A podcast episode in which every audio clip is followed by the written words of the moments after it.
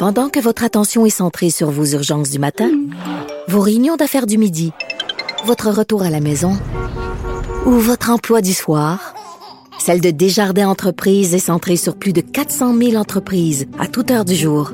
Grâce à notre connaissance des secteurs d'activité et à notre accompagnement spécialisé, nous aidons les entrepreneurs à relever chaque défi pour qu'ils puissent rester centrés sur ce qui compte, le développement de leur entreprise.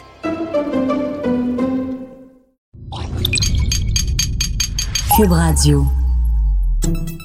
Salut, c'est Charles Tran avec l'équipe dans 5 minutes. On s'intéresse aux sciences, à l'histoire et à l'actualité. Aujourd'hui, on parle de civilisation. Est-ce qu'on en est vraiment rendu là, à ce moment, la fin de notre civilisation telle qu'on la connaît? Il semblerait que, que oui, que c'est tout à fait normal et que c'est pas plus mal pour la planète en tous les cas.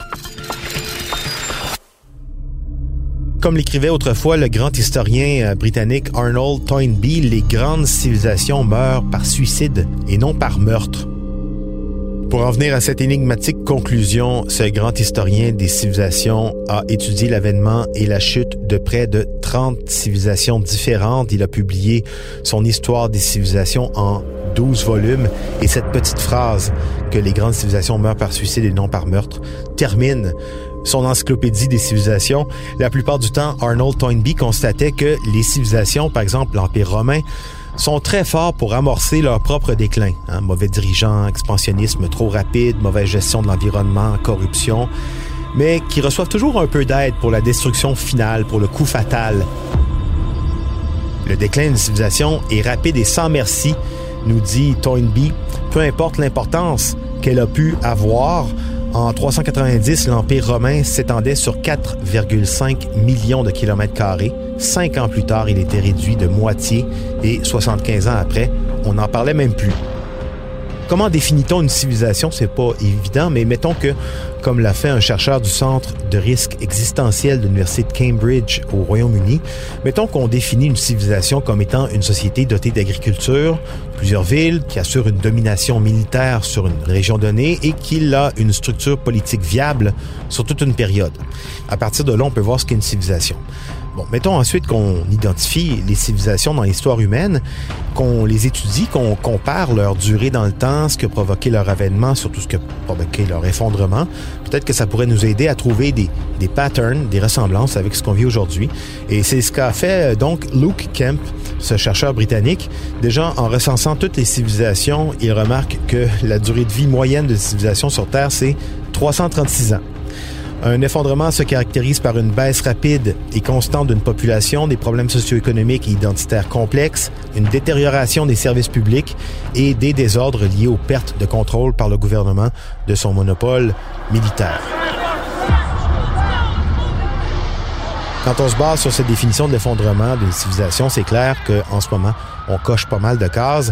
Cela dit, comme le note Kemp dans son analyse, des civilisations peuvent se remettre d'un effondrement. La Chine l'a fait tout au long de sa riche histoire. L'Égypte aussi en a connu quelques-uns. Et c'est peut-être l'une des plus intéressantes propositions de chercheurs. Un effondrement, c'est un phénomène normal pour une civilisation. Peu importe la dimension de la civilisation, peu importe le degré de développement technologique, ça vient avec. Mais ce qui arrive en ce moment, c'est le caractère global de notre civilisation interconnectée qui la rend peut-être plus fragile aux effondrements qui, eux aussi, se trouvent à être globaux. Bon, alors, qu'est-ce qu'il a trouvé comme phénomène récurrent qui mène aux effondrements des civilisations? Ben, plusieurs choses. Déjà, les changements climatiques. La question ici, c'est même pas de savoir qui les, les ont causés, euh, ces changements-là, mais pour quels effets. Les Anastasies, les Mayas, l'Empire romain, plusieurs effondrements ont coïncidé avec des changements climatiques qui n'étaient pas nécessairement le fait de l'homme. Dégradation de l'environnement aussi, mauvaise gestion des forêts, agriculture, pêche, euh, les arbres. Parlez-en aux habitants de l'île de Pâques qui n'ont pas su préserver euh, les ressources. Autre facteur, inégalité, oligarchie, qui cause une détresse sociale, le délitement d'un tissu sociétal. La complexité aussi, de plus en plus de travaux concluent qu'une civilisation se complexifie pour régler toutes sortes de problèmes de vie collective, mais que, à un moment donné, cette même complexité bureaucratique devient tellement lourde que c'est sous le poids de cette complexité, de sa bureaucratie, qu'elle finit par étouffer, par s'effondrer. Autre unité de mesure, c'est ce qu'on appelle le taux de retour énergétique. Quand ça coûte plus d'énergie produire une ressource que ce qu'elle rapporte en énergie, on est dans le bilan négatif. Le pic pétrolier, par exemple, c'est ça. Mais ça a déjà été autre chose pour l'Empire romain, c'était le blé. Bien entendu, les fameux quatre cavaliers de l'Apocalypse, euh, si on peut dire, les guerres, les famines, les épidémies et des astres naturels peuvent jouer sur l'effondrement d'une civilisation. Et puis, il y a le hasard, la malchance qui peuvent aussi jouer. Dit, le chercheur Lou Kemp n'a pas de réponse précise sur ce qui fait qu'une civilisation s'effondre ou pas, mais en se basant sur ce qu'on sait, on peut prédire deux, trois choses. Climat, inégalité, taux de retour énergétique. C'est clair qu'en ce moment, lorsqu'on regarde les faits, ça fait peur. Mais il y a un autre facteur à prendre en compte ici, moins concret, moins tangible, mais tout aussi important, c'est la résilience. La résilience d'une société, nous dit Luke Kemp, peut ralentir et même éviter un effondrement.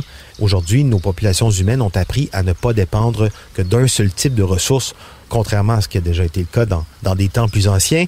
Les populations plus éduquées peuvent s'adapter plus facilement à des changements. L'innovation, ça peut sauver des vies, ça aussi c'est prouvé. La conscience de ce qui se passe autour de soi, ça aussi ça peut aider.